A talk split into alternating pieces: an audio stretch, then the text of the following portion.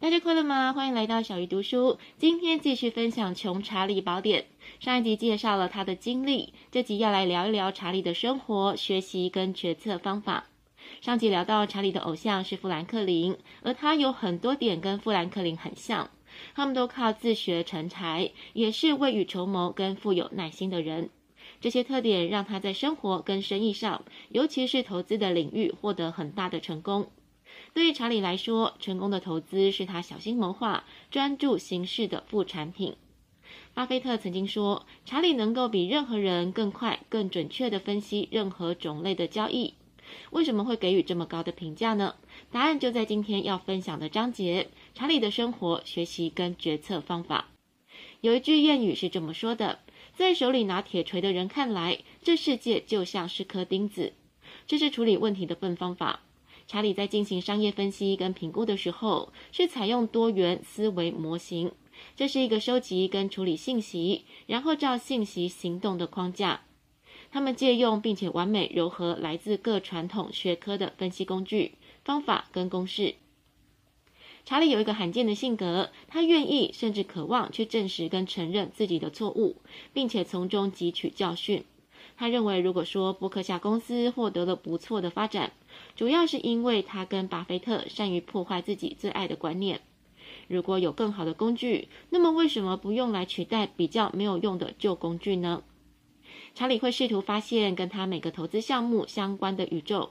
他用的方法可以掌握全部或是大部分这些候选待投资公司内部跟外部环境相关的因素。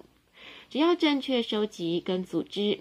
它的大约一百多种多元思维模型，便能提供背景或是框架，使他具有看清生活本质跟目标的非凡洞察力。既然查理取得了成功，也获得巴菲特的称赞，为什么其他人没有使用他的投资技巧呢？也许答案就是对大多数人来说，查理的跨学科方法太难了，而且查理可以冷静地逆流行观点的潮流而上。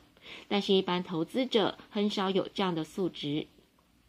二零零四年伯克夏股东会上，有人问说：“怎么样能在生活上获得成功？”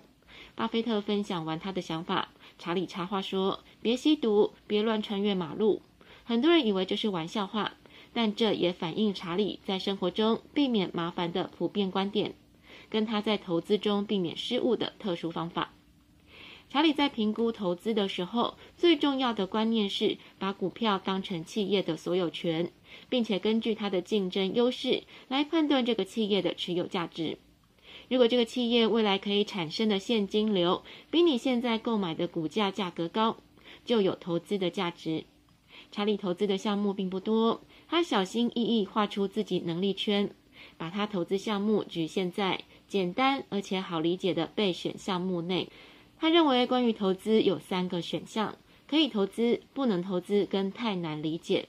他会选定一个容易理解、有发展空间、能够在任何市场环境下生存的主流行业。近来，很多投资者偏爱生技或是高科技产业，但这个被查理归类在太难理解的项目。两千年波克夏股东会上，巴菲特跟查理曾说到护城河理论。一个伟大企业的首要标准就是要保持护城河的宽度，而且希望护城河每年变宽。这不是意味着今年的利润要比去年多，因为有时候这是不可能的。但是如果护城河每年都变宽，企业经营将会非常的好。查理会从产品、市场、商标、员工、销售管道、社会潮流等来评估企业竞争优势跟持久性，这就是一个企业的护城河。因为在漫长的经商生涯中，他们了解到，有时候是很痛苦的了解到，能够历经数代不衰的企业非常的少，因此他们努力识别，而且只购买能持续加宽护城河的企业。查理还有个著名的观点：购买股价公道的伟大企业，比购买股价超低的普通企业好。这个观点帮助巴菲特转而关注一些伟大的企业，例如可口可乐、华盛顿邮报等。下一集将分享查理在两千零一年到两千零六年在波克夏以及西科股东会的谈话摘要。稍微读书，我们下次再会。